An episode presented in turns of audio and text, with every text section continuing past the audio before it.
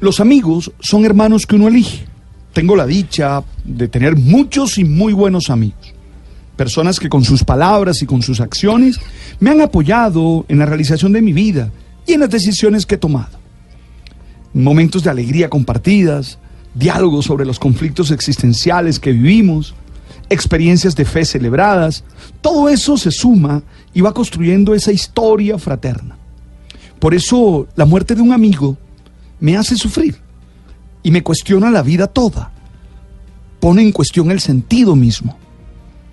Hoy estoy triste porque antes de ayer murió una gran amiga, Claudia Patricia Barros Orozco, quien después de luchar duramente contra un cáncer partió al exilio eterno cuando apenas tenía 50 años.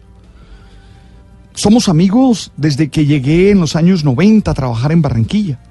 Y la verdad, compartí con ella muchas experiencias espirituales, muchas experiencias festivas, deportivas, y siempre me sentí acompañado por ella y su familia. Ayer cuando en Medellín me encontré con sus padres, con sus amigos, con Mario, y nos abrazamos para consolarnos y tratar de mitigar el dolor de su ausencia, solo pudimos recordar su alegría, su desenfado, sus expresiones festivas, su cariño y su generosidad por nosotros, sus amigos, y claro, compartimos todas las anécdotas que vivimos. Fue un momento para dar testimonio de la valentía y el perrenque con el que ella vivió su batalla contra la enfermedad. Y cómo, a pesar de los intensos dolores, siempre compartió una gran sonrisa y una palabra de ánimo para todos los que nos acercábamos. De nuevo, esta experiencia me confirma en aprendizajes para seguir viviendo. Y es lo que quiero compartir con ustedes. Los aprendizajes son, uno, es necesario vivir apasionadamente, sabiendo disfrutar cada instante para que cuando llegue la muerte no tengamos ningún reproche y podamos partir en paz. Dos, debemos ser capaces de expresar todo el afecto que tenemos por los amigos y por las personas que están cerca, porque la muerte no avisa, y nos puede dejar en la situación de sentir que no hemos expresado todo lo que sentimos. Tres, comprometernos con ser felices. Creo que ese es el mejor homenaje que le podemos hacer a nuestros seres queridos que han partido, ya que si ellos nos ven desde donde estén, seguro nos querrán ver felices.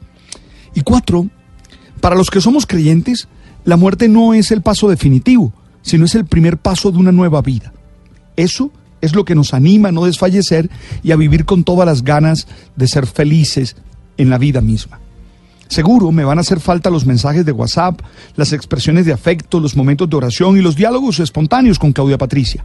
Y eso me hará sufrir, pero también me animarán los recuerdos alegres que tengo con ella y el saber que ha descansado de todo el sufrimiento que los últimos días le causó la terrible enfermedad. Hey, definitivamente lo que podemos hacer es vivir a plenitud desde los valores que nos definen. Hay que ser felices todos los días.